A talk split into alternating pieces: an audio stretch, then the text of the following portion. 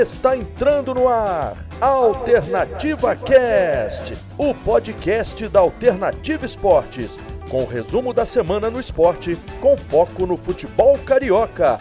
Alternativa Cast, a partir de agora, na sua Alternativa Esportes. Fala rapaziada que nos acompanha aqui pelo Alternativa Cast, tá entrando no ar a 32 segunda edição do nosso programa, programa esse que está aqui presente na Alternativa Esportes toda semana, duas vezes por semana, debatendo, claro, os principais assuntos da semana, seja de clubes cariocas ou de clubes de fora do Rio, como vai acontecer hoje. Vamos falar também de Palmeiras, de Santos, de Libertadores e, claro, do Fluminense que acabou perdendo e fazer também as projeções para Botafogo, Vasco e Flamengo, todos com semanas decisivas e rodadas decisivas para se estabilizar no Campeonato Brasileiro. Começando aqui as apresentações, eu sou Luca Garcia, vou estar apresentando mais uma vez o programa para vocês e já vou chamando primeiramente nosso querido companheiro Renatão Ximenes. Como é que você está, meu amigo? Dá aí seu destaque para esse nosso início de programa, início da 32 edição. Olá, Luca, Dani, mais um prazer estar em mais um programa com vocês. Fiquei ausente nos últimos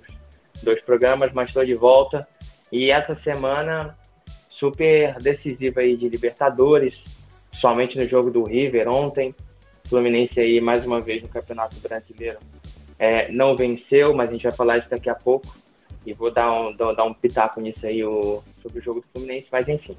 Vamos em frente com o assunto rente e o programa hoje está sensacional. É isso, Renatão já dando a palhinha aí que a nossa pauta inicial vai ser sobre o Flusão que perdeu para o Atlético Goianiense de 2 a 1 mas antes da gente começar a falar, não poderia deixar de chamar aqui para as apresentações também o nosso operador e comentarista, Daniel Henrique, hoje presente aqui, além de fazer a operação, nos comentários, né, Dani? Como é que você tá, irmão? É isso, Luca. Um abraço para você, para o Renato. É sempre um prazer estar aqui é, debatendo com vocês sobre o futebol, é, principalmente futebol carioca, né? Nesse, nesse meio de semana que o Fluminense acabou perdendo, tropeçando pro, pro atual campeão carioca dentro do Campeonato Brasileiro, né? Que é o Atlético Goianiense.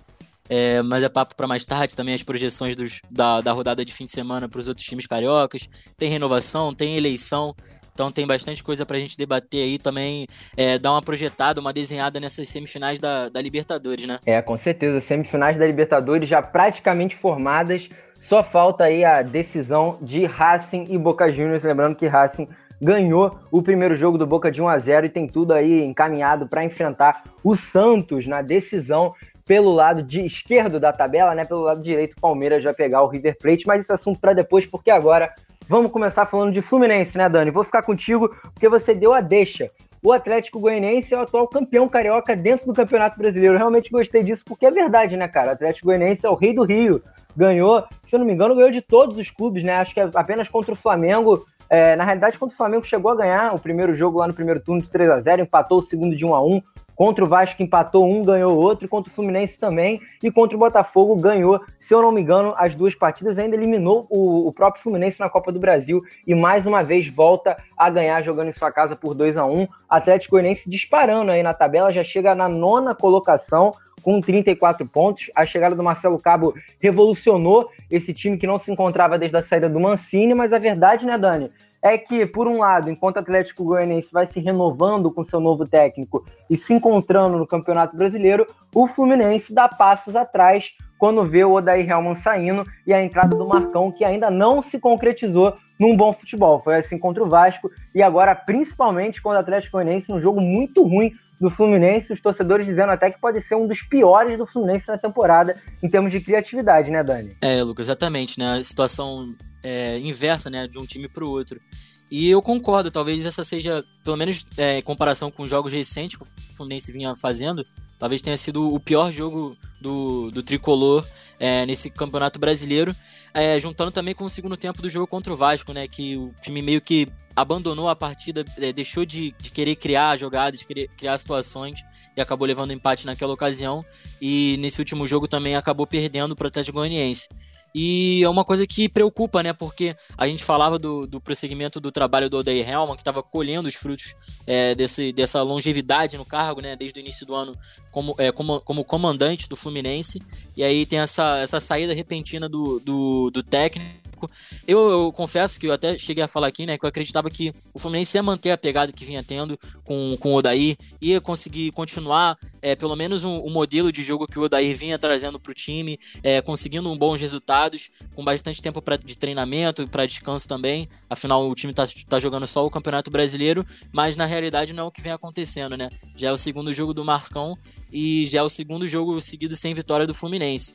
Então é uma situação que pode preocupar, até porque o time já, já tá fora né, do, do G6 que era a grande esperança dos torcedores, né? De levar, é, ver, enfim, de novo o Fluminense na Libertadores do ano que vem, mas está se distanciando. Ainda está um pontinho atrás, mas se a gente for parar para ver, todos os times acima estão com jogos a menos, né? Os que estão mais próximos do Fluminense. O Grêmio tem dois jogos a menos, o Inter tem um jogo a menos e o Palmeiras também tem, tem dois jogos a menos, que é o, é, são os times que o Fluminense poderia ultrapassar se tivesse vencido essa, essa última rodada contra o Atlético Goianiense. Então o Fluminense vai ter que ajustar, ajustar bastante coisa, principalmente principalmente na questão de criatividade, porque deixou de ser um time criativo é, no seu meio de campo, na frente as bolas não estão chegando com tanta qualidade assim, então o Marcão é, que vai seguir aí é, pelo restante da temporada. É, tem bastante coisa para se atentar e para ajustar para os próximos jogos e o Fluminense voltar a brigar por essas colocações se quiser jogar a Libertadores do, do ano que vem. É, realmente, a situação agora complica um pouco, porque como você disse, né, se o Fluminense ganhasse teria aí a possibilidade de entrar até no G4, né? Porque o, o, Palmeiras, que tem 41 pontos, é o time que abre ali o G4, iria ficar para trás caso o Fluminense ganhasse o Atlético Goianiense. Eu, tô com os resultados aqui, Dani, aproveitar isso que você falou lá no início do programa sobre o atual rei do Rio, Atlético Goianiense. O Atlético Goianiense no primeiro turno ganhou de 3 a 0 do Flamengo, 2 a 1 do Vasco, e aí depois empatou em 1 a 1 com o Flamengo, empatou em 1 a 1 com o Fluminense, empatou em 1 a 1 com o Botafogo e ganhou agora do Fluminense de 2 a 1 só falta mais um duelo contra o Botafogo, então realmente é uma sequência avassaladora invicto, do Atlético né? Goianiense invicto, né? São três empates e três vitórias, assim, para cima dos clubes cariocas, impressionante o time do Atlético Goianiense. Aproveitando também para chamar aqui o Renatão para a partida, Renato, aquilo que a gente debateu, inclusive no último programa, você não estava aqui com a gente, mas a gente falava, né? Eu, o João Pedro Ramalho, o Rodrigo Calvino, que o medo do torcedor tricolor era o Fluminense voltar a ter aquele aspecto de time que faz um gol e para de criar. Isso aconteceu contra o Vasco. O Fluminense abriu o placar e parou, parou de jogar, literalmente parou de jogar. Contra o Atlético Goianiense foi pior ainda, porque o Fluminense sofre 1 a 0 e em momento nenhum esboça a reação. Sofre 2 a 0 também não esboça a reação e faz um gol lá, que é para quem vê o placar 2 a 1 pensa que o jogo foi apertado. Não foi apertado o jogo nem um pouco, né? O Fluminense ainda faz 2 a 1 faltando um minuto para o jogo acabar com o gol do Felipe Cardoso.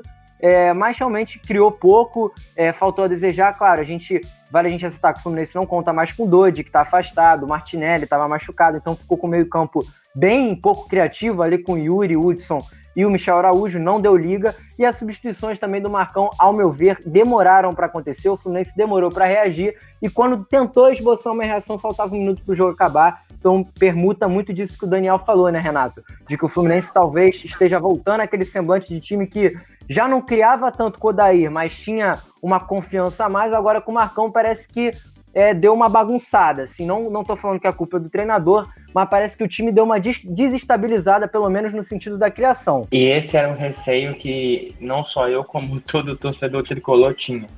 E no programa que a gente noticiou aqui, a saída do, do Odair Helma, foi uma das primeiras coisas que eu falei sobre a produção dentro de campo do Fluminense. Né? É, o Atlético Goianiense, é, eu achei que iria cair muito de produção depois que o Wagner Mancini saiu ficou como interino, depois trouxe o Marcelo Cabo, mas o desempenho do time, conhecendo suas limitações, não mudou muita coisa. A parte tática é o chato, no bom sentido, dessa equipe do Atlético Goianiense. É uma equipe bem montada taticamente, tanto que foi assim que conseguiu vencer o Ceará lá no Castelão, antes do Fluminense, e foi assim que conseguiu vencer o Fluminense é, é na, na quarta-feira. A parte tática, é, é, é, o que eu costumo dizer, é o time de operário. Cada um faz muito bem sua função e o coletivo como um todo acaba dando bom resultado para o Dragão. E do outro lado, o Fluminense, que eu já esperava isso, me perdoe os torcedores, depois da saída do Odair Helma, é, essa queda de produção. Ah, mas quem, quem joga é os jogadores, é, é, mas a fase do Fluminense, a maior parcela eu coloco na mão do Odair era ele que fazia esse time jogar, a maneira de jogar. É como você falou, Luca. O time é, é, não tinha tanta criação, tanto futebol que fosse digno de G4, mas tinha eficiência. É um time que, quando atacava, sabia atacar com eficiência. E era assim que o Fluminense vinha vencendo seus jogos. E isso era dedo do seu treinador. Aliás, agora é ex-treinador. E o Marcão, eu já falei aqui, eu, não estou desprezando o Marcão, mas quando o Fluminense precisou dele, ele não conseguiu corresponder. E eu acredito que dessa vez ele também não vai conseguir corresponder.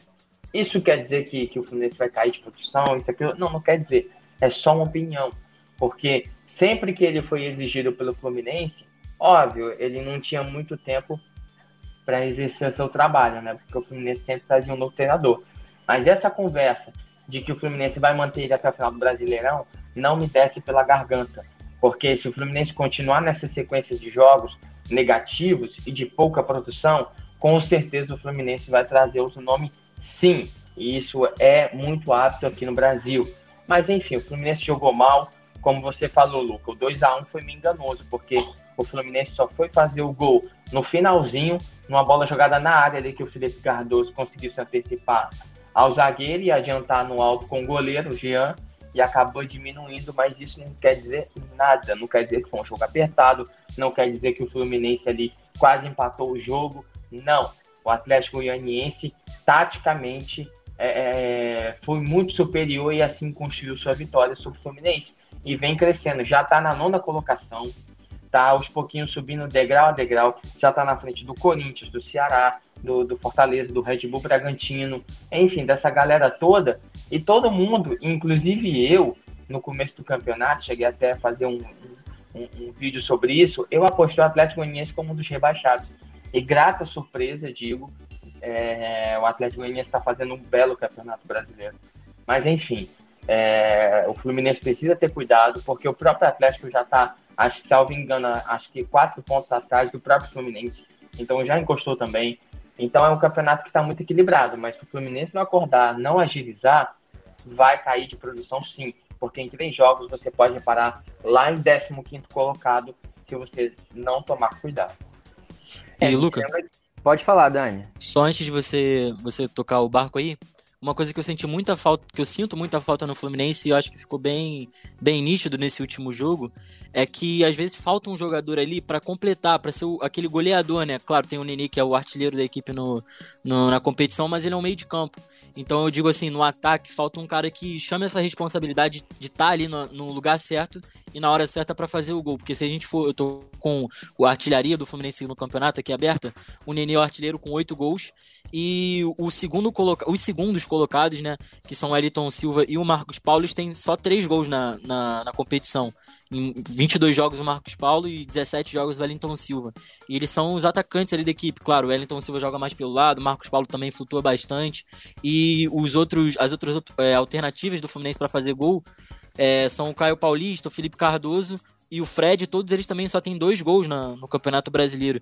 Então eu sinto muita falta disso no Fluminense, ter aquele cara que, que a, a pessoa certa para empurrar a bola pro gol é, no, nesse jogo contra o Atlético Goianiense, pelo menos em duas jogadas ali é, pelo lado da área, a bola atravessa a área inteira, quase debaixo do gol e não tem ninguém para completar, para fazer o gol. E aí tem que ser tem que ser praticamente tudo, tudo na abafa, né? O gol do Fluminense foi no abafa ali final, aos 47, 48 minutos, numa bola jogada na área.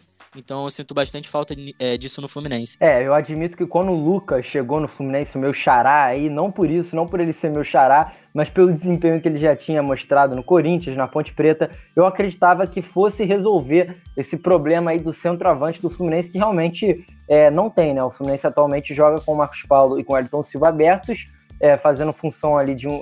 Hora um fica centralizado e o outro fica centralizado, mas são dois jogadores que não são da posição. O Luiz Henrique, que é uma das alternativas, é um garoto muito jovem, que também não é centroavante. O Fred voltou, marcou um golaço contra o Vasco, marcou um gol bonito também contra o Goiás de cabeça, mas ainda também não conseguiu implementar aquele, aquela sequência, até porque já está com uma idade mais elevada. Foi um jogador que voltou mais é, por um simbolismo para o clube do que é, podendo trazer resultados positivos em campo. E o Felipe Cardoso, a gente já, já debateu aqui diversas vezes, apesar de ter feito o gol do Fluminense, não é um jogador de calibre do tricolor carioca. Então realmente falta esse homem-gol no time comandado hoje pelo Marcão e o Luca também não consegue suprir essa, essa necessidade. Renato, muito daquilo que você estava debatendo também sobre a falta de objetividade do Fluminense. Uma prova disso exatamente os scouts dessa, dessa partida contra o Atlético Goianiense. O Fluminense teve 57% de posse de bola contra 43% do Atlético Goianiense. Até uma posse de bola, assim, considerável. Em contrapartida, o Atlético Goianiense finalizou 11 vezes contra 5 do Fluminense. Então a gente percebe como que o Fluminense teve a posse de bola, mas foi uma posse de bola completamente sem objetividade. Foi um time que não estava compacto, né? A gente percebeu o time muito espaçado, a bola às vezes chegava, chegava nos meio-campistas e não tinha aquela aproximação.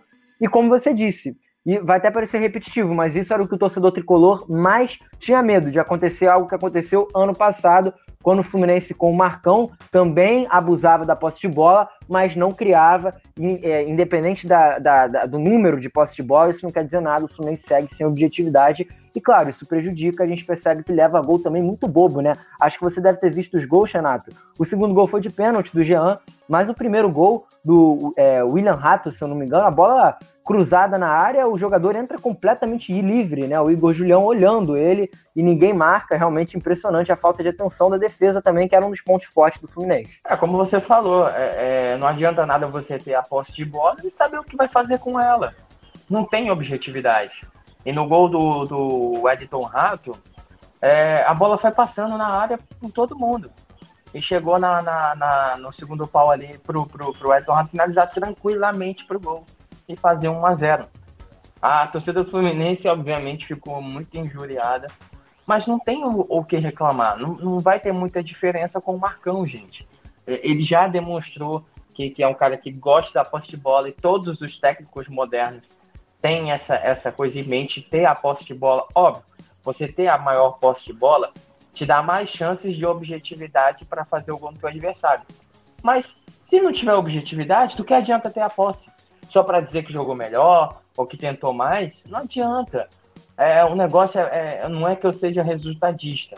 Eu gosto de olhar um trabalho como um todo e todo mundo sabe aqui que meu estilo é muito é, essa visão de, de, de, treinador. Eu sou assim, é, é, o meu jeito de olhar o futebol. Mas não adianta só é, você ter a posse de bola, chegar numa entrevista coletiva, não, nós tivemos posse de bola, mas fazemos isso, aquilo, outro, mas não tem objetividade é um contexto como um todo que funciona para uma equipe ganhar os jogos. E o Fluminense não está fazendo isso.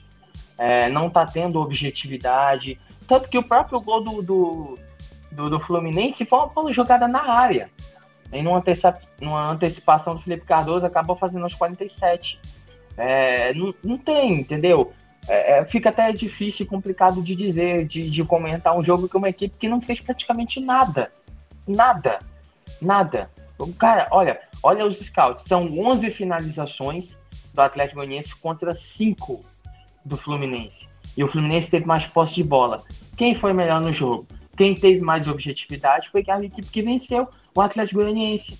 Então também não adianta ficar chegar numa entrevista coletiva, ah, nós tivemos maior posse de bola, é, é, nós tentamos, isso, aquilo, outro. Não, cara, sem objetividade não vai a campo nenhum.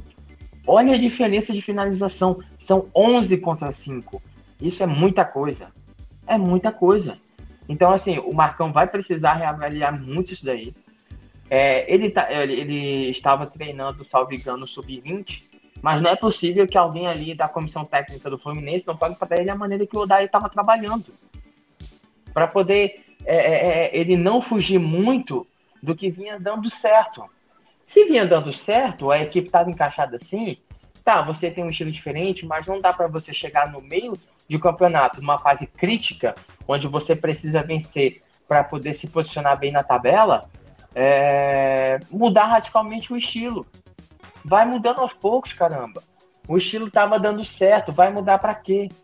Entendeu? Então, assim, óbvio, é, tem jogadores que desanimam quando o técnico vai embora, outros que não vinham sendo utilizados acabam ganhando espaço porque o outro treinador gosta mais de fulano do que ciclano, mas são consequências de, de, de, de uma atitude, e nesse caso a culpa eu coloco no Daí Helma por não ter se comprometido até o final com o Fluminense, e o Fluminense, teoricamente, é, vai, vai se desmanchando, vamos dizer assim, caindo na tabela.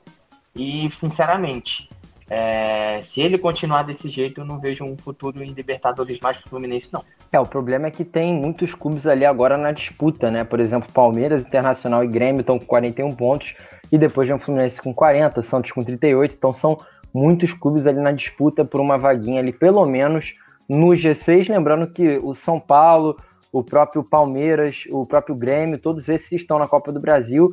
É, o, no caso do Santos também, que está na, na, na, Libertadores, o Palmeiras também, então pode aumentar esse G7 até para G8, o que enquadraria o Fluminense. Mas claro, a gente não pode ficar contando com essas opções. A próxima sequência do Fluminense é complicada, né? O Fluminense vai ter uma sequência difícil, porque vai pegar o, na próxima rodada o São Paulo, já no dia 26 a gente vai debater esse confronto mais à frente, depois vai enfrentar o Flamengo e depois o Corinthians, sendo dois desses jogos fora de casa, contra o São Paulo e contra o Corinthians. Então, realmente é complicada essa sequência do Fluminense Corinthians, que está ali na décima colocação, fechando a primeira parte da tabela. Rapaziada, vamos mudando de página para a gente também falar dos outros clubes cariocas. Essa 26 rodada, que inclusive só vai ter jogão, vai ter Fortaleza e Ceará, é, Flamengo vai enfrentar o Bahia, o Vasco, o Santos, Internacional e Palmeiras. Então, assim, grandes confrontos, mas agora está na hora da gente falar da final. Sabem qual vai ser a final dessa 26 rodada, rapaziada? Curitiba e Botafogo, um jogo talvez mais importante dentre todos os clubes cariocas e, quiçá, dentre todos os clubes da primeira divisão, porque o Botafogo joga sua vida contra o Curitiba, concorrente direto. Curitiba hoje está na 18ª colocação ali acima do Botafogo com 21 pontos. O Botafogo tem 20. Então, caso o Botafogo vença do Curitiba, o Goiás perca para o Corinthians fora de casa, o Botafogo consegue colar no Vasco, que vai enfrentar o Santos, é o nosso próximo assunto. Daniel, realmente é uma final e o Botafogo vai contar com a estreia de Calu, é, voltando aí ao time titular, e o Calu que estreou lá em agosto justamente contra o Curitiba. A gente torce para finalmente, né, o Marfinense conseguir brilhar, o que ainda não aconteceu com a camisa do Alvinegro. É, com certeza a gente torce, né? Até porque ele chegou com esse status de estrela, né? De ser o cara que vai decidir ali na frente pro Botafogo. E até agora ele não vem mostrando isso. Mas você falou perfeitamente, né? Vai ser uma, realmente uma final pro, pro Botafogo esse jogo contra o Curitiba, porque são dois times ali que estão é, disputando a mesma, a mesma parte da tabela, tão, é um ponto só de diferença entre um e outro. E se os torcedores e principalmente os, os jogadores acreditam que podem sair dessa situação, esse vai ser o jogo chave para isso, né? Eu acho que esse jogo vai definir realmente se o Botafogo vai cair ou ele vai ter ali uma, uma sobrevida no campeonato, vai pelo menos brigar para sair dessa, dessa zona de rebaixamento.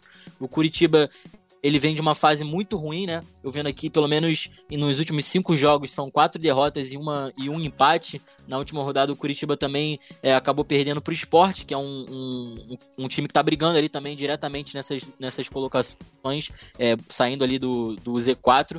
Então, o Botafogo, é, já, já no jogo contra o Inter, eu, eu, eu digo assim que o, o Botafogo não fez uma partida horrorosa contra o Inter. Eu até ouvi um Botafogo um pouco diferente é, na questão de, de criar oportunidades verdade, o Botafogo criou, criou um pouco mais do que é, é, acostumado a criar e acabou perdendo por conta de desatenção, por conta de apatia né, dos jogadores naquele lance, principalmente o lance bizarro ali do, do Kevin recuando aquela bola na falta. É uma desatenção de, de realmente de time que não tá não tá brigando por algo no campeonato, né? Não tem mais aquela, aquela vontade, aquela gana de vencer e acabou culminando naquele lance ali, numa partida que, na minha visão, não era uma partida para o Botafogo perder, era uma partida para pelo menos empatar, chegou até a abrir o placar, né? Então, pode ser que seja uma, uma, uma esperança essa partida contra o Inter, tirando esse lance do bizarro do Kevin, mas pode ser uma esperança de que o, o Botafogo consiga é, fazer partidas melhores para tentar sair dessa situação. E, no, ao meu ver, essa partida contra o Curitiba vai ser primordial para mostrar o caminho que o Botafogo vai levar até o fim da temporada. Pois é, porque agora a gente já chegando na reta final, o Botafogo com sete derrotas consecutivas na tabela, caso não vença de um concorrente direto, a situação aí eu, eu, eu, eu creio dizer que está praticamente encerrada se o Botafogo não ganhar do Curitiba, porque vai ficar muito complicado, depois vai pegar o Corinthians no Engenhão, aí depois enfrentar o Atlético Paranaense também no Engenhão, tem essa vantagem, né? Vão ser dois jogos no Newton Santos e por último ali fechando ali é, já na 29 rodada, enfrenta o Vasco, que é mais um concorrente direto. Então o Botafogo precisa urgentemente somar pontos, algo que não acontece às sete partidas. E tem esse problema, né, Dani? Até passando a palavra para o Renato, porque essa desatenção que o Botafogo sofre peca em praticamente todas as partidas. O Kevin entregou o gol contra o Inter, o Marcinho entregou o gol contra o Botafogo. O Marcinho também falhou contra o Fortaleza. O Marcelo Benevenuto e o, e o Rafael Foster falharam contra o São Paulo. E agora, contra o Curitiba, o Kevin deve ser o titular. O Marcinho, que tem só mais dois jogos, vai acabar o seu contrato no próximo dia 31. Então, o Kevin deve ser o titular, o Rafael Foster vai assumir ali a lateral esquerda porque o Vitor Luiz está suspenso. Então vai ser um time todo modificado. Por isso que eu comecei falando do Calu, né, Renato? Porque a esperança vai ser no Marfinense que vai jogar numa posição diferente, né? Eu estava vendo os setoristas do Botafogo e todo mundo falando que a tendência é que o Barroca coloque o Calu naquela posição que a gente tanto disse aqui que ele deveria jogar. Não aberto, não como centroavante, mas sim flutuando atrás do Pedro Raul, função inclusive semelhante à que o Arrascaeta faz no Flamengo e pode gerar frutos positivos contra o Curitiba completamente fragilizado. Pode, mas é, é bastante complicado, né? O, o Daniel estava falando sobre os jogos anteriores do Botafogo, que principalmente contra o Internacional, perdeu por causa daquele vacilo ali da, na recuada de bola, e o Alberto foi esperto, acabou fazendo. Mas é aquilo, o mais importante agora é o Botafogo se concentrar em vencer os jogos. Talvez criar um estilo de jogo, talvez seja para quando o Botafogo estiver mais tranquilo. O importante agora é o Botafogo conseguir resultado. Porque contra o próprio Flamengo, por exemplo, o Botafogo não foi mal. Principalmente ali no, no começo do jogo, deu uma pressãozinha ali. O Botafogo, no, no clássico contra o Flamengo, não jogou mal como a gente estava vendo ele jogar. Mas mesmo assim perdeu. Contra o Internacional, também não jogou mal mas perdeu o jogo também. Ou seja, não adianta de nada. É, nesse caso, o Fluminense, o, perdão, o Botafogo jogar bem, mas continuar perdendo. O Botafogo está precisando de resultado para melhorar todo o interno e externo do campo. É, enfim, o, essa partida contra o Curitiba pode ser a chance, porque caso o Botafogo consiga vencer o Curitiba, que é um adversário direto, além de é, é, você bater no adversário direto e, quiçá, conseguir uma vitória contra Corinthians e Atlético Paranaense em casa, já vai para 29 pontos. Ou seja, o 17 colocado hoje, que é o Vasco, salvo engano, tem 25, não é, o, o Luca? Exatamente. O Vasco ali que está abrindo o Z4 tem 25 pontos e o Bahia, que é o primeiro clube de fora do Z4, tem 28. Então o Botafogo está a 8 pontos do primeiro colocado, que é o Bahia. Realmente uma distância assim, é bem cômoda, né, Renato? é bem, é bem cômoda, mas em três jogos tudo pode mudar. Mas é aquilo, o Botafogo vai precisar se concentrar para vencer. Para vencer, não para criar um estilo de jogo agora. Obviamente que você não vai é, conseguir vencer essas equipes sem uma estratégia. Isso é impossível. Mas o importante agora é o Botafogo vencer. O Botafogo vencendo o Curitiba, é, que é um adversário direto, e por isso não acho um resultado é, inviável de acontecer emplacar uma vitória, quem sabe aí jogando em casa, é, dar aquela empolgação depois de uma possível vitória, vamos dizer assim, contra o Curitiba e conseguir fazer mais seis pontos, somado aos três pontos contra o Curitiba, fazer nove pontos, vai ser um salto gigante. E aí respira mais aliviado para tentar fugir de vez dessa zona de rebaixamento.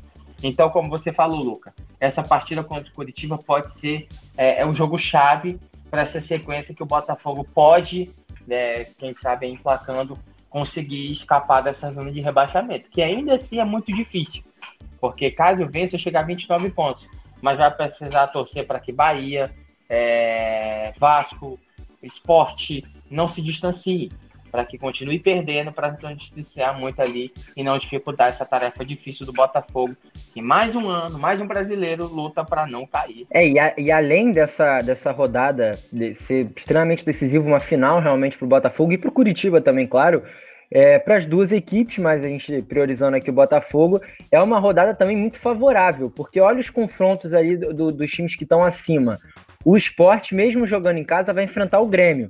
O Grêmio já está eliminado da Copa, é, já está eliminado da Libertadores. O confronto da Copa do Brasil, se eu não me engano, ainda vai demorar uma semana. Então a tendência é que o Grêmio utilize sim o seu time titular contra o esporte. Acredito eu que o Renato não vai poupar jogadores. Então, mesmo o esporte jogando em casa, é um jogo difícil contra o Grêmio. O Vasco, mesma coisa, jogando em casa, mas é um jogo dificílimo contra o Santos. O Flamengo vai pegar o Bahia, que é o primeiro clube que abre ali é, fora do Z4. Bahia vindo no Maracanã enfrentar o Flamengo. E o Corinthians recebe o Goiás em casa. Então, assim, uma rodada, a, além da decisão, é completamente favorável para o Botafogo somar pontos, porque é, eu não duvido nada que todos esses clubes ali que disputem é, essas posições mais abaixo da tabela percam nessa rodada. Até o próprio Atlético Paranaense vai enfrentar o Bragantino na casa do Bragantino no Nabi Abchedid. Então, realmente é uma rodada decisiva para o Botafogo. A gente vê ainda essa parte de baixo da tabela, é impressionante, né? Todo mundo com vermelhinho ali, né? Nos últimos confrontos. É um, um, um campeonato muito irregular, né? O campeonato brasileiro. Talvez por isso seja um dos mais disputados do mundo. Rapaziada, Mudando Luca. de página, pode falar, Dani. Só um último comentário sobre o Botafogo, né? Que você falando da rodada, que a rodada é favorável, é, a rodada pode ajudar o Botafogo. O problema é o, é o, Botafogo se ajudar, né? Eu acho que isso tem sido a grande tônica do Botafogo nessa, nessa Inclusive, João nesse campeonato. fala isso aqui, né, Dani? Exatamente. O Botafogo não se ajuda até quando os outros times estão ajudando ele. Então é impressionante. O Botafogo não consegue de jeito nenhum sair dessa, sair dessa situação.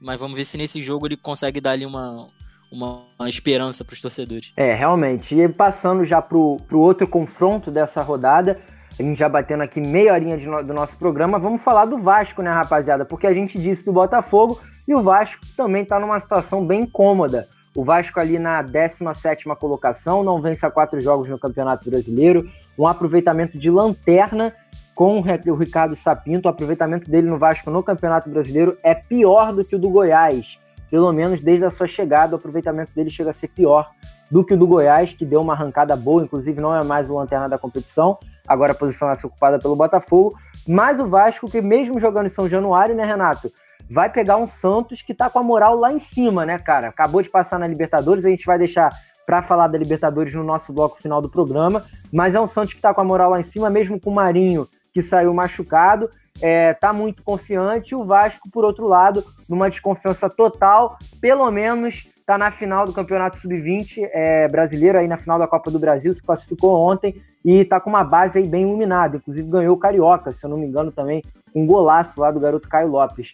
Então é um Vasco que, que vem brilhando na base, mas no profissional vem deixando muito a desejar, principalmente com o Sapinto, que é impressionante, né, cara? A gente esperava que o cara fosse dar uma animada nesse elenco e muito pelo contrário, desanimou geral. Vale a gente lembrar que o Ramon Menezes já foi demitido também do CRB na segunda divisão. Bom, Luca, é, como você acabou de dizer, né? O Ricardo Sapinto ele já, já não tá mais é, agradando, mas eu não acredito que seja muito culpa dele.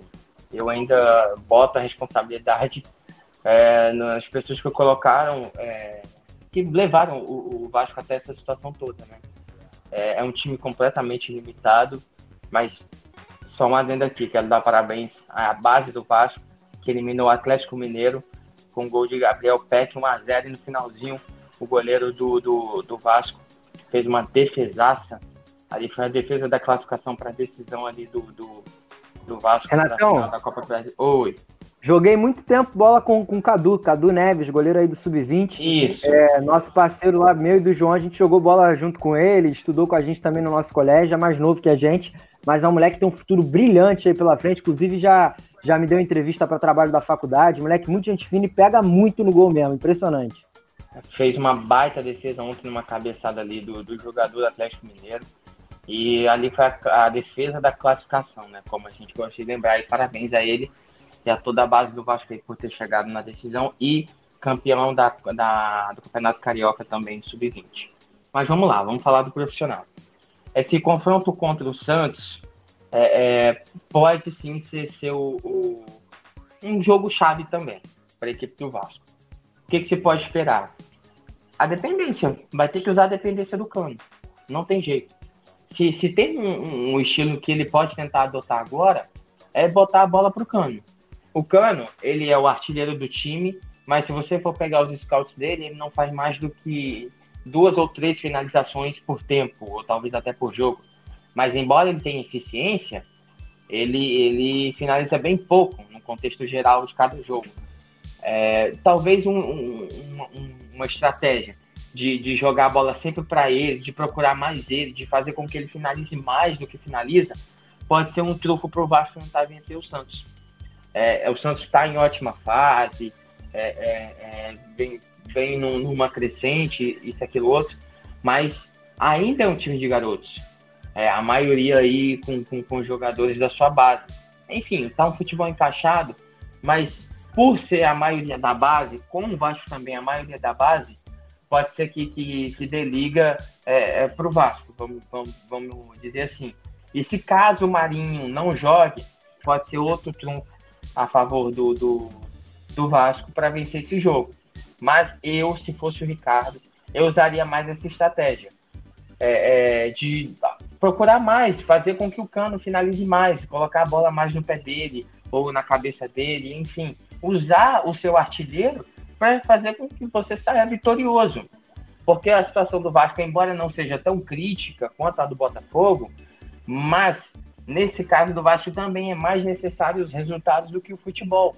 Procure uma estratégia, vê uma maneira de se aliviar no Campeonato Brasileiro. O Cano é o artilheiro. O Vasco, quando ele faz gols, costuma vencer ou, ou empatar. Né? Não, não perde muitas vezes quando o Cano marca gols. Então procura mais o teu artilheiro, procura mais o teu centroavante, faz com que ele participe mais das jogadas, procura mais ele nas jogadas, coloca mais a bola no pé dele ou na cabeça dele, para que ele finalize mais e faça mais gols e te ajude a vencer os jogos talvez essa estratégia funcione para o Ricardo. Obviamente, por ser português, ele não tem muito esse estilo, não é a escola europeia né, de se jogar. Mas, para o nosso, é, é, nossa bolha aqui do, do, do, futebol brasileiro, de repente seja uma estratégia que funcione. É, e aí o Vasco, se caso isso aconteça, dá uma aliviada né, nessa, na, para sair da zona de rebaixamento, enfim. Talvez seja essa uma boa estratégia, porque o Santos como eu falei, vem numa crescente. A goleada para o Flamengo não quis dizer nada, né? Tanto que já reverteu, né? A própria goleada que tomou o Flamengo em cima do Grêmio. E o Renato vive dizendo aí que é o melhor futebol é, do Brasil, mas enfim, é, é uma estratégia que pode funcionar para o Vasco. Não sei se o Daniel vai concordar comigo, porque ele já tentou várias maneiras, várias estratégias, tentou com três zagueiros, tentou com quatro, com uma linha de defesa com quatro jogadores, com três volantes, com dois volantes, enfim, ele já tentou de tudo.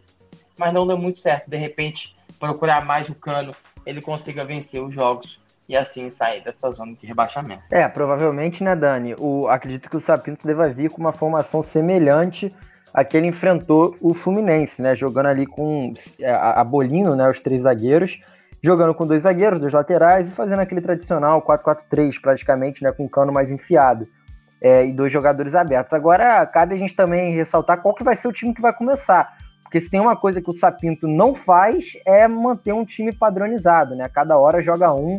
É, claro, ele tem uma base, mas o torcedor vascaíno fica muito irritado por ele estar mantendo, por exemplo, o Castan, que não vive uma boa fase, por ele ter colocado o Jadson, que realmente não fez muito sentido na última partida, tendo o Ricardo e o próprio Marcelo Alves numa boa, num bom momento no banco também. É, na frente, ele optando pelo Gustavo Torres, que já não apresenta mais o mesmo futebol dos primeiros jogos, ao invés de colocar outro jogador, talvez até promover o Gabriel Peck, que está tão bem no sub-20. Então, realmente, é uma, uma situação complicada para a gente conseguir imaginar como é que o Vasco vem enfrentar o Santos. E cabe muito disso que o Renato falou, né, Dani? Essa cano dependência que tem que acontecer, porque se não acontece, não adianta, o Vasco não faz gol. Sim, eu concordo 100%, né, com o que o Renato falou. É, o Vasco tem que jogar procurando o cano. E eu até acho que, que o Vasco faça isso, apesar de algumas jogadas o, o Gustavo Torres, né, acabar não, não tocando a bola para ele, o Vinícius também. É, fala. Aproveitar para você complementar também esse comentário, aquilo que eu vinha falando da escalação. Vamos ver se ele finalmente bota o Andrei para jogar, né, cara? Porque, assim, eu, eu pelo menos, eu fico inconformado com isso. Acho que o torcedor vascaíno também deve ficar. Não consigo entender como é que o Andrei não é preterido no lugar do Marco Júnior. Isso, para mim, é, é, assim, é incogitável essa possibilidade. Era, era exatamente nesse ponto que eu ia chegar, porque. E eu boto nesse bolo aí, além do Marco Júnior, eu boto também o Léo Gil, né? Que ele chegou, fez algumas partidas boas, mas ultimamente ele não, não tem jogado bem, tanto defensivamente quanto ofensivamente. Ele não tem agregado nada ao time, na minha visão. Nas últimas partidas ele tem sido muito abaixo. E o Andrei com certeza poderia entrar na vaga de qualquer um dos dois aí que faria, faria mais pelo time. É, o próprio Benítez também na, nas últimas partidas não tem, não tem sido esse cara que, que leve a bola pro cano. E aí, retornando para aquilo que eu estava falando, sobre a, o, o Vasco ter que jogar com essa dependência do cano, porque afinal é o cara do time, é o cara que está resolvendo, é o cara que bota a bola para dentro, mas o próprio Benítez não está conseguindo levar essa bola pro, pro cano. E aí, quando depende do Vinícius, Vinícius, o Vinícius acaba tendo decisões erradas, o, o Gustavo Torres, até nas primeiras partidas é, que a gente comentou aqui, depois das primeiras partidas que ele fez, uma coisa que eu tinha comentado que eu tinha achado positivo na época, era ele ser um cara que finaliza bastante, né? A bola chegava nele, principalmente naquele jogo contra o São Paulo, a bola chega, chegava nele ele finalizava, chegava finalizava. Que era uma coisa que poderia ser um, um é, desafogar um pouco o Cano, né? Porque é, o Cano era esse cara que, que, tinha, que é, tinha que finalizar. Então todas as finalizações eram do, do pé do Cano. Então o Gustavo Torres podia ser uma dessas opções. Mas nesses últimos jogos eu venho vendo que acaba sendo um pouco de limitação técnica mesmo do Gustavo Torres, porque ele é um cara que recebe a bola e ele corre de cabeça baixa. Você não vê ele olhando assim o jogo à frente dele ou então do lado dele e não tem essa percepção dos jogadores que estão em volta dele. Então ele acaba é, fazendo, pegando a bola e chutando realmente porque ele não, não tem essa, essa qualidade técnica de criar uma jogada um pouco diferente e isso acaba prejudicando um pouco o time, né? Então talvez o Thales Magno, apesar de ele também não estar tá naquela fase excelente de Thales Magno que a gente conhece, é, possa ser uma opção para esse time titular. Mas eu acredito que para esse jogo contra o Santos ele mantém essa formação, né? Com quatro atrás, é, três jogadores de meio campo e mais três jogadores à frente apesar do Santos ser um time que está numa fase excelente e além de estar tá com a moral lá em cima, né, como vocês falaram, vendo dessa, dessa vitória acachapante contra o Grêmio na Libertadores, é, pô, você se classificar numa, numa competição internacional é, com essa vitória gigantesca contra um time também que é gigantesco e que, é, que tem a tradição na, na Libertadores, que é o Grêmio, então com certeza o Santos vai vir com a moral, com a moral lá em cima e também para conseguir um resultado bom é, na, na, no Campeonato Brasileiro, porque vem de uma, vem de uma derrota, né? Uma grande derrota pro, pro Flamengo, apesar de ter jogado com o time reserva, mas o, o Santos vai continuar brigando por essas vagas também no, no G6. Eu acredito que vai vir com força máxima para esse jogo com, contra o Vasco. Então é uma coisa que o Sapinto vai ter que se preocupar, talvez dar uma proteção maior pro, pro seu meio de campo, entrar com o Andrei, Andrei de titular nesse time, é, tanto no lugar do Léo Gil como do Marco Júnior. Marco Júnior, eu acho que nesse aspecto tanto faz, tanto fez. É, infelizmente, os, do, os, dois jogadores estão entregando bem abaixo do que podem. Então, acho que esse pode ser um dos caminhos é, para o Vasco tentar pelo menos um resultado, um resultado sem ser a derrota nesse jogo contra o Santos. É, e o ambiente de fora, né, Renato? Você tinha falado isso, né? Que o ambiente exterior ao campo também prejudicava muito o Vasco, inclusive quando os torcedores invadiram o CT, os próprios torcedores, é, claro, sempre é, muito incisivos ali, né, até um pouco agressivos, falaram que, é, pô, é, vocês têm que ignorar a, a, diretoria, a presidência, porque a presidência é pi, já sabem o que eles falaram, né? Então, realmente, a gente percebe que a, a externidade do Vasco prejudica muito dentro do campo e finalmente foi decidido o presidente do Vasco, né? Finalmente, depois de todo um embrólio judicial, não sei nem mais quantas fases teve essa decisão, que cada hora foi um, o Levinciano foi anunciado, depois não foi mais, e agora finalmente o próprio Levinciano é, assumiu a derrota. E agora o Jorge Salgado é o novo presidente do Vasco é, de 73 anos, é, foi derrotado nas urnas em 1997, chega nesse pleito para tentar arrumar as coisas, pelo menos nesse próximo triênio, já falou que vai tentar, vai sentar para conversar com o Campelo e vai tentar, uma das suas metas é manter, prorrogar aí o empréstimo do Benítez até pelo menos o fim do Campeonato Brasileiro, Renato. Benítez que teve a sua prioridade cancelada no dia 12, né? O Vasco tinha prioridade de compra, essa prioridade acabou no dia 12, mas conseguiu prorrogar até a última quinta-feira. Ainda está no processo de negociação. É muito difícil, mas faltam 11 rodadas, né? É, 13 rodadas, na realidade, caso o Benítez saia, ele vai sair faltando 11 rodadas, então isso realmente ia pesar muito para esse time do Vasco, né, Renato? Vai, vai pesar bastante. E assim, uma coisa que eu sempre me pergunto é essa questão de contrato, porque de empréstimo principalmente, porque o pessoal faz faz é contrato de, de, de, empréstimo com opção de compra. Mas com que dinheiro o Vasco pensou em fazer esse empréstimo se não, se não pode comprar o jogador? Se não tem dinheiro para comprar? É, é, é, complicado, mas assim, é um jogador que vai fazer falta. Eu sinceramente não acredito que, que, o, que o Independente vá, vá querer renovar um empréstimo até o fim do Brasileirão e depois tchau Benítez. Não, ele vai querer exercer vai querer vender o jogador e aparece que já tem gente interessada é, em contar com ele em outra equipe. É, mas enfim, é um jogador que vai fazer falta para o Vasco. Eu não acredito que ele vai ficar até o fim do Brasileirão. É uma situação bem complicada. Como você falou, ele tinha é, a prioridade de compra até o dia 12. Mas com certeza já tem outras equipes de olho nele, querendo contar com ele, fazendo planejamento para a próxima temporada. Enfim, negociações de clubes assim, que estejam em melhor situação do que até o próprio Vasco. Não acredito que o Jorge Salgado vai conseguir fazer isso, né? Pode tentar com, com, com o Campeiro, tentar entrar em contato com, com o Independente. Se o Independente tiver boa vontade e quiser deixar ele até o fim do, do, do, Campeonato Brasileiro, aí vai depender do clube argentino. Mas lembrando que o Independente foi eliminado pelo Lanús em casa. É, pode ser que o planejamento mude, o Independente queira contar com o jogador novamente para essa reta final lá do Campeonato e Renato? Argentino. Oi.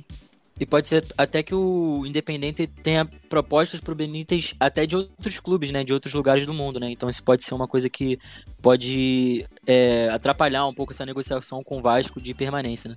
É, a MLS estava querendo o Benítez também, né? Clubes da MLS nos Estados Unidos. É, e, e lá o pessoal, assim, o futebol da, da MLS não é um nível, nossa, que futebol. Mas lá, em questão financeira, é muito melhor do que aqui no Brasil, isso com certeza. É, mas enfim, ele vai fazer falta para o Vasco caso ele saia. É, é, a dupla ali com o Cano funcionou muito, principalmente no retorno do futebol. Mas o medo de todo Vascaíno é que uma hora isso fosse diminuir né, essa, essa eficiência da dupla, e foi o que aconteceu. É, teve contusão, enfim, todo esse processo chato que o torcedor odeia. Né? Mas é a realidade. Não dá para contar com o Benítez até o fim do Brasileirão. E aí vai a minha opinião tá?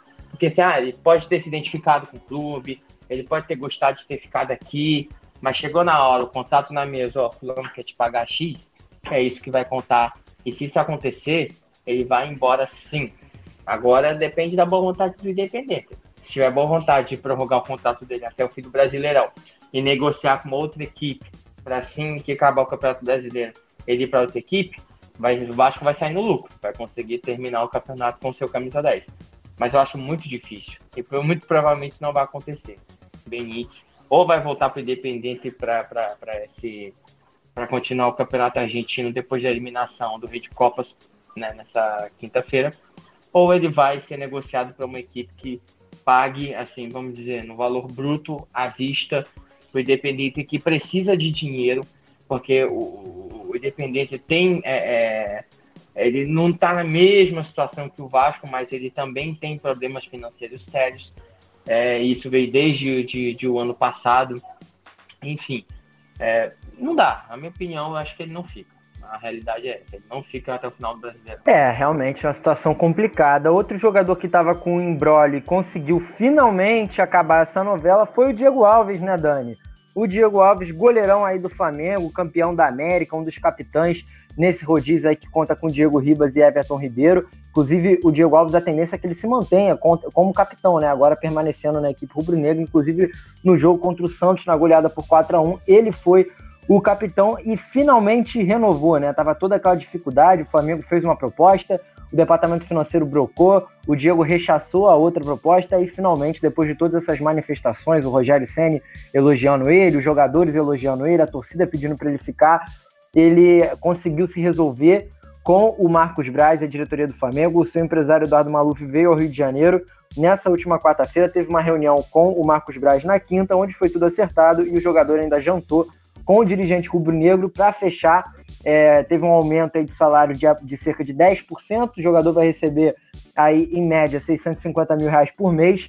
E teve o seu tempo de contrato. O jogador queria dois anos, mas ficou reduzido por um ano, vai ficar até o final de 2021. Mais um ano aí para o Diego Alves. Isso aumenta, né, Dani, a confiança para o elenco, porque, como os próprios jogadores falaram, é um jogador que tem muita importância e agora permanece já avisando o próximo jogo contra o Bahia, que também para o Flamengo é uma decisão, lutando aí é, pelo título do Campeonato Brasileiro, vendo o São Paulo se afastando cada vez mais após golear praticamente o Galo, numa partida exuberante, quando ganhou de 3 a 0 então o Flamengo precisa ganhar todo o custo do Bahia. Inclusive, vou fazer esse jogo ao lado do nosso querido Roberto Gianelli e do Romulo Diego Moreira. É isso, né? Finalmente essa novela aí com o Diego Alves e o Flamengo chegando ao final. É um final feliz para o Flamengo, conseguiu a renovação do jogador.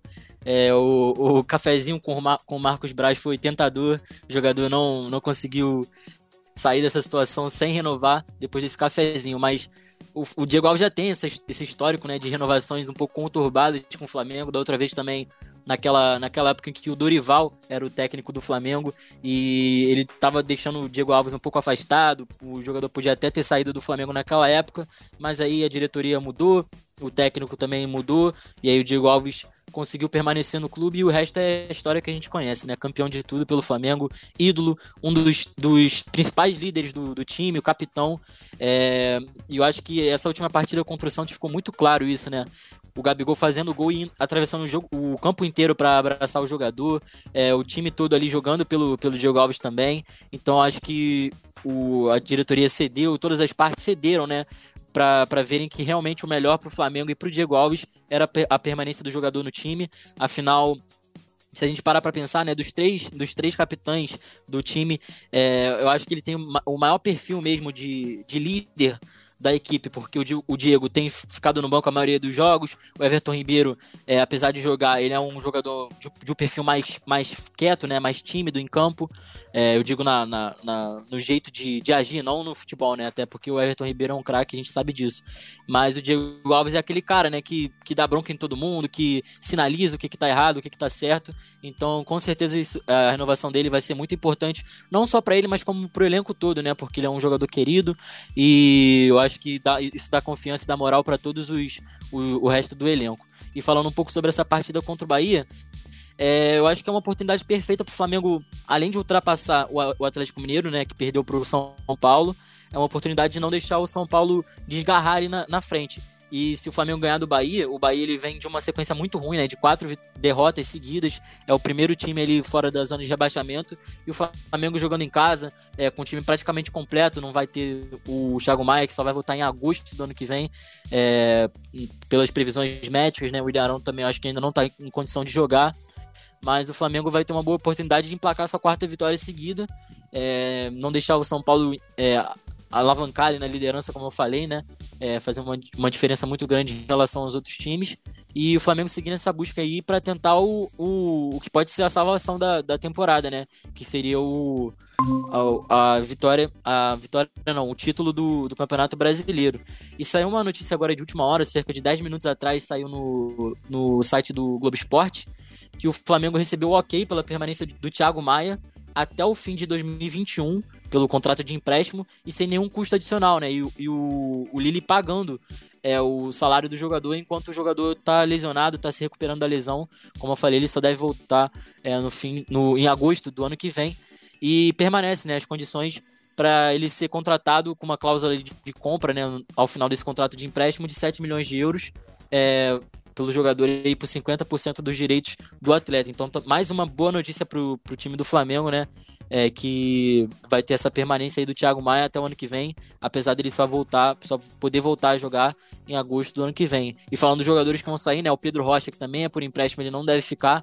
É, o Pedro Rocha teve muita, teve poucas oportunidades, né? Não conseguiu mostrar tudo que podia, é, que a gente conhece do jogador. Talvez no melhor momento que ele esteve no Flamengo jogando, ele acabou se lesionando, né? Teve esse azar de se lesionar na sua melhor fase com a camisa rubro-negra.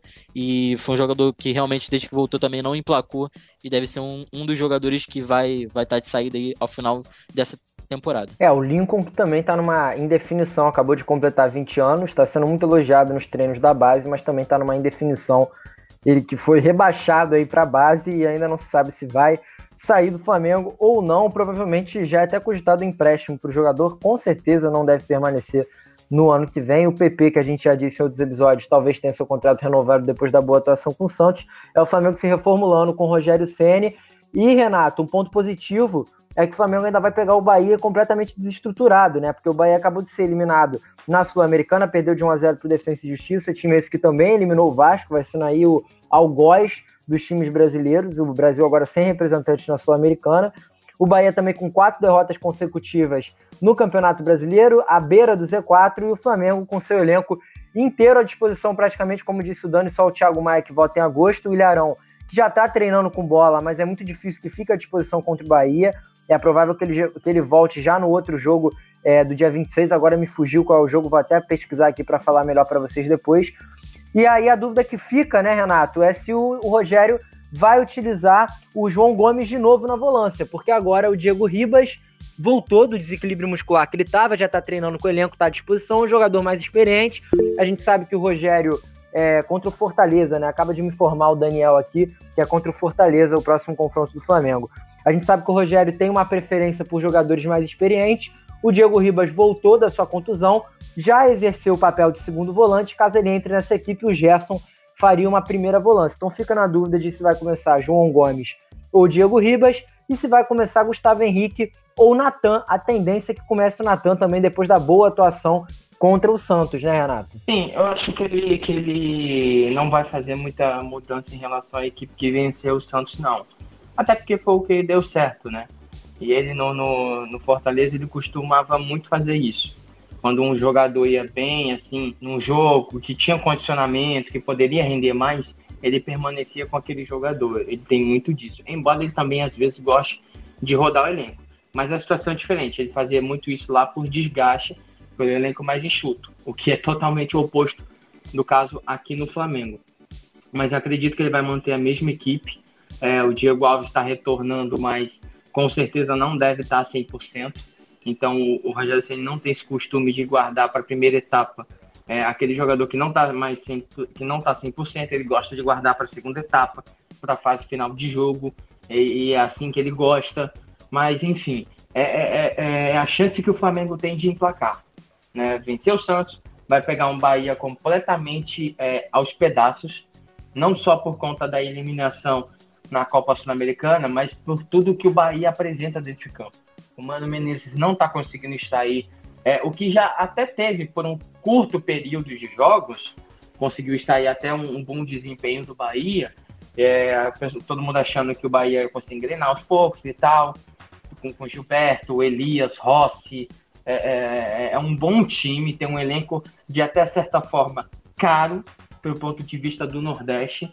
É, é, mas enfim, está completamente aos pedaços. Mano Menezes está balançando é, é, contra o, o, Tá balançando, né? Devido aos resultados.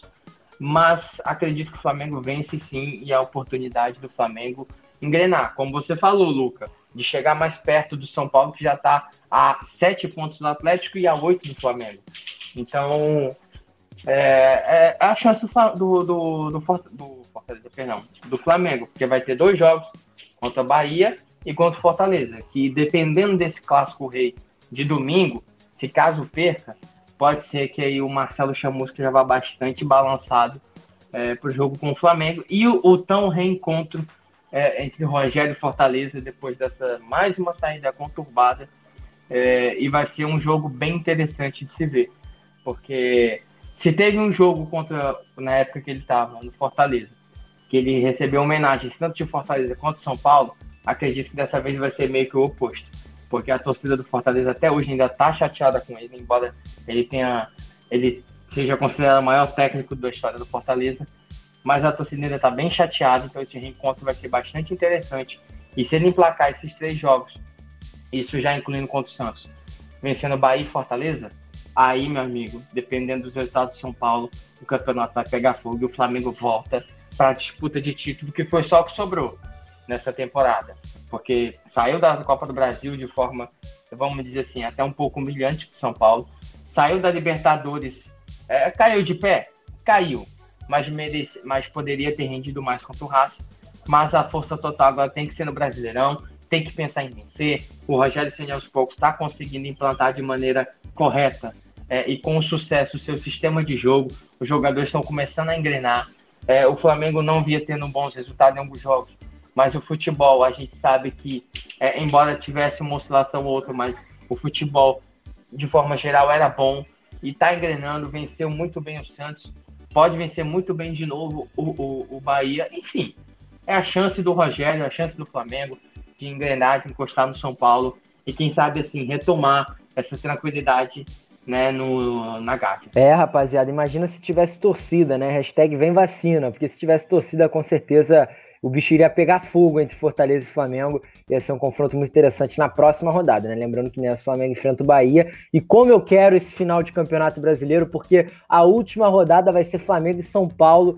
Tem tudo para ser o jogo valendo título, né? Tem tudo. Assim, ah, mediante as sequências dos clubes, o Flamengo que agora pega o Bahia, depois Fortaleza, depois Fluminense, depois Ceará, o São Paulo que vai pegar o Fluminense, depois vai pegar Bragantino, Santos. Então são sequências é, complicadas para as duas equipes e a tendência é que São Paulo e Flamengo, na última rodada, protagonizem literalmente uma final em um campeonato de pontos corridos, o que seria algo até extraordinário, né? Acho que nunca aconteceu isso, pelo menos aqui no Brasil. Seria realmente muito legal a gente ver uma final em pontos corridos entre as duas equipes liderando ali o campeonato para decidir quem vai ser campeão ou não. Lembrando que esse jogo vai ser no Morumbi.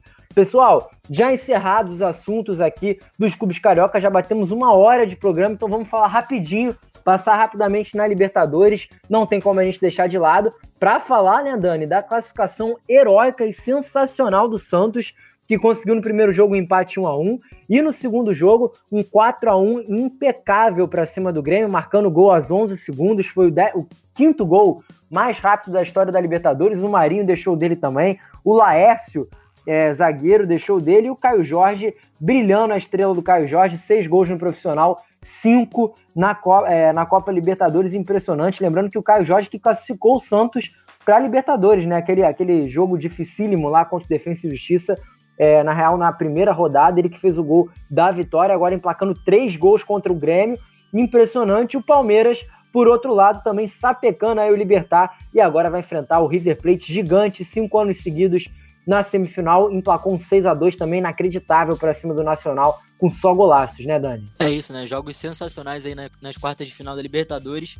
Como você bem falou, né? O Santos, desde a primeira partida contra o Grêmio, no jogo de ida, já tinha impressionado todo mundo pela, pelo tipo de jogo que fez, né? Fez um jogo muito bom, só tomou um golzinho ali no finalzinho mas fez uma partida jogando até fora de casa é, impressionante. Ninguém estava esperando muito disso do, do Santos. E aí na, no jogo de volta não teve dúvida, né? Acho que agora ninguém mais tem dúvida do quanto esse time do Santos é aguerrido, tem qualidade, tem bons jogadores e mostrou isso do, desde o primeiro minuto, até antes do primeiro minuto desse jogo contra o Grêmio, até o finalzinho da partida, né? Emplacou um 4x1 sensacional. O Grêmio vem acumulando aí algumas goleadas, né? Que determinaram as eliminações dessas últimas Libertadores. Então, o Renato até balançando aí, né, por conta disso, 5 a 0 ano passado para o Flamengo, 4 a 1 agora para o Santos. Então, complicado a vida do Renato nas últimas Libertadores, depois de ter ganhado uma delas é, com comandando o Grêmio. Falando também do Palmeiras, né? O Palmeiras conseguiu uma vitória até tranquila contra o Libertar. Esse time do Abel é um time que se arrumou, se arrumou, né, definitivamente é, vem tendo um bom futebol e até jogadores surpreendendo, né? O Rony, o Rony parece que nessa temporada é o jogador do, do Palmeiras que é excelente na, na, Libertadores, faz bons jogos, faz gols e no Campeonato Brasileiro acaba não repetindo essas boas atuações, mas vem sendo importante para o time, principalmente na Libertadores. É, e o Palmeiras como um todo é, vem bastante estruturado e vai ser um jogaço, né, contra o River Plate nessa semifinal. River Plate que meteu um 6 a 2 contra o Nacional, já tinha ganhado o jogo da ida, é, jogando em casa por 2 a 0 e vai ser um jogaço nessa semifinal. Agora o Palmeiras vai ter que prestar bastante atenção para não ter uma atuação mediana para baixo como teve como contra o Libertar no primeiro jogo, né?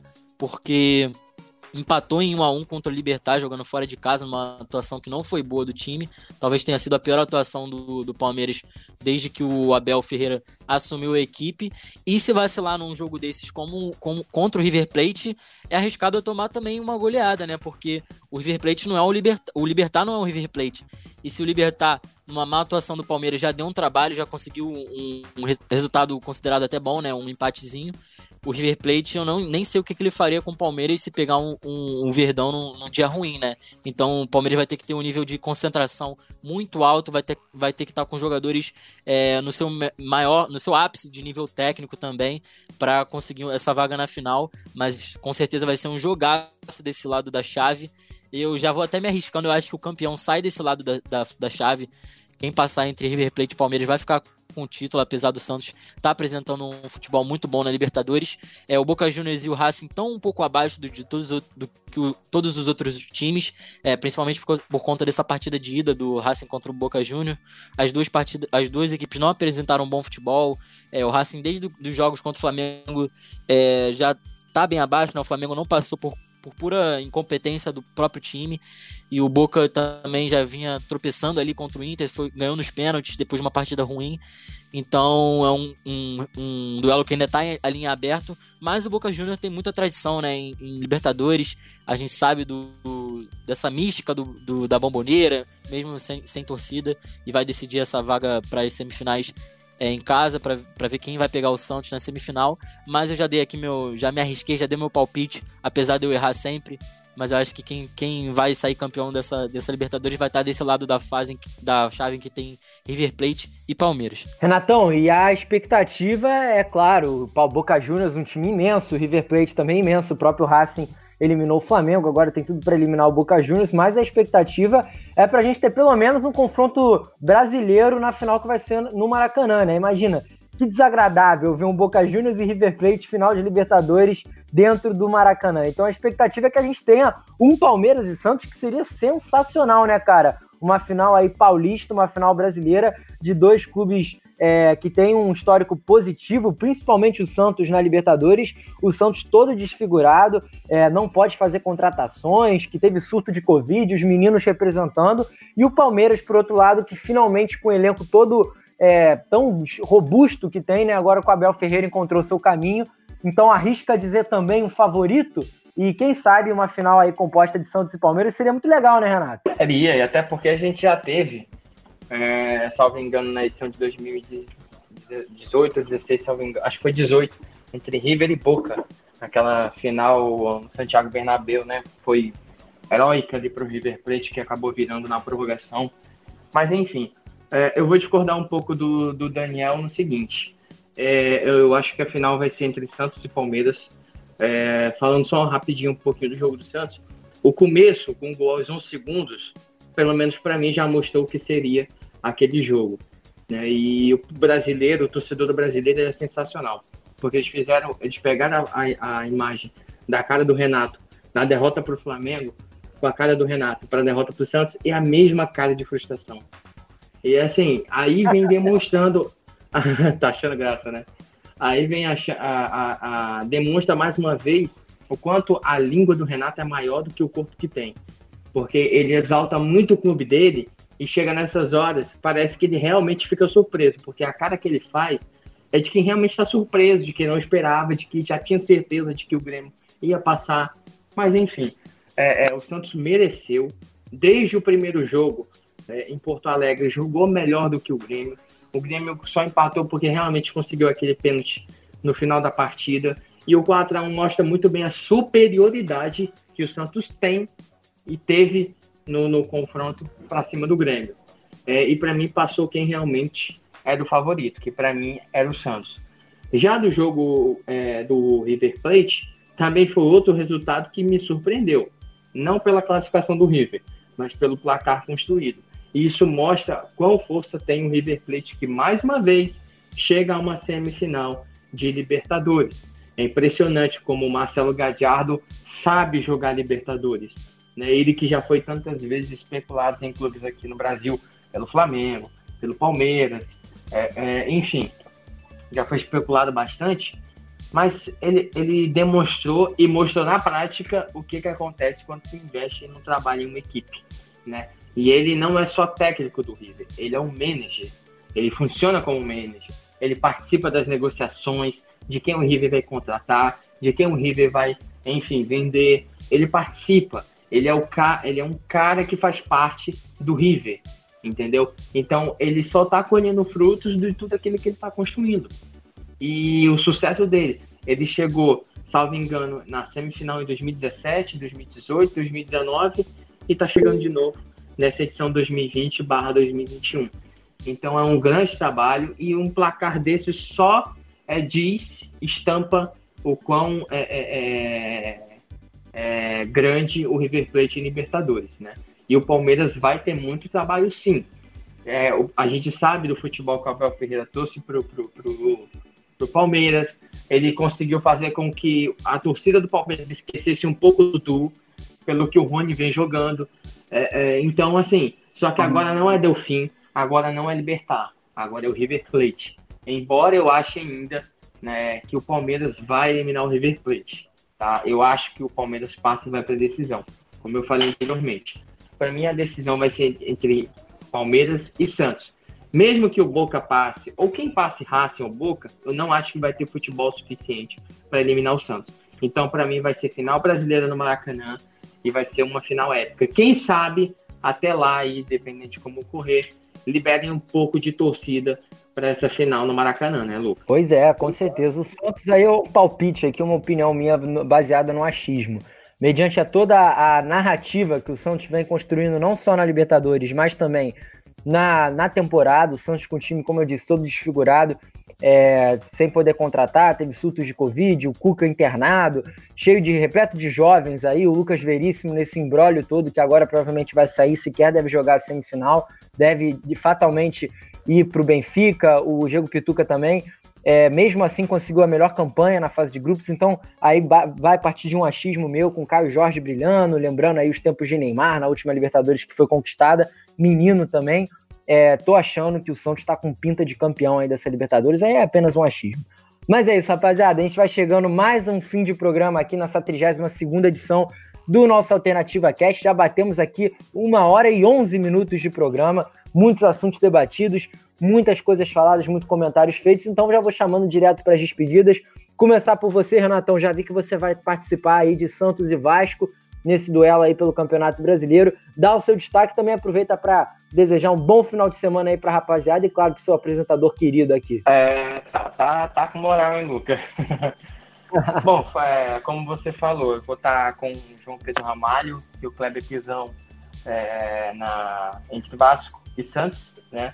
O nosso querido João Pedro aí que está ainda dodói da perna depois da cirurgia e está se recuperando. Se caso, provavelmente ele está ouvindo a gente, melhoras para você, meu amigo. É... Enfim, mais uma felicidade, né, de estar participando de mais um programa, mais uma edição. Já passamos dos 30 programas, acho que, salvo engano, é o 32 programa que nós estamos fazendo.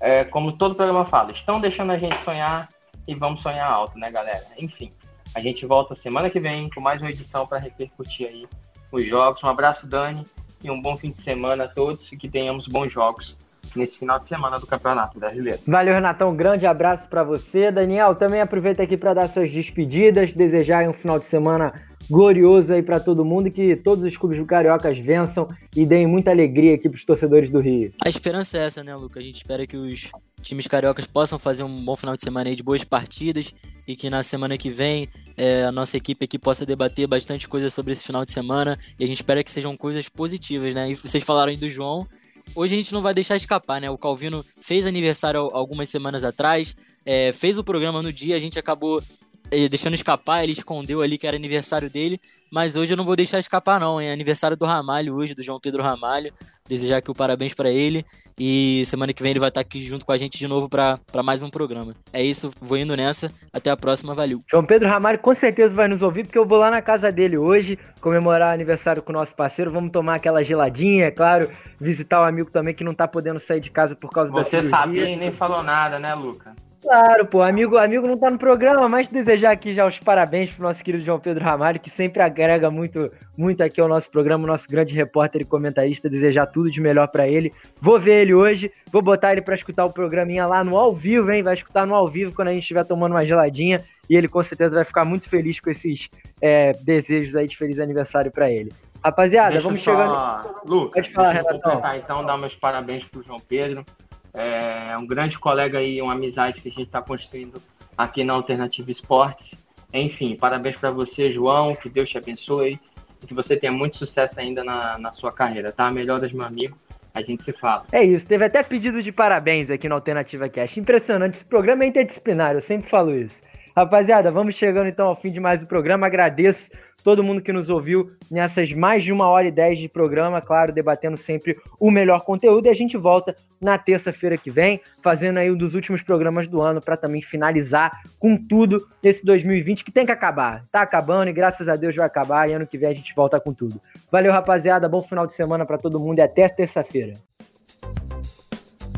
Você ouviu mais um episódio do Alternativa Cast. Apresentação de Luca Garcia, participação de João Pedro Ramalho, Renato Ximenes e Daniel Henrique, que também faz a edição.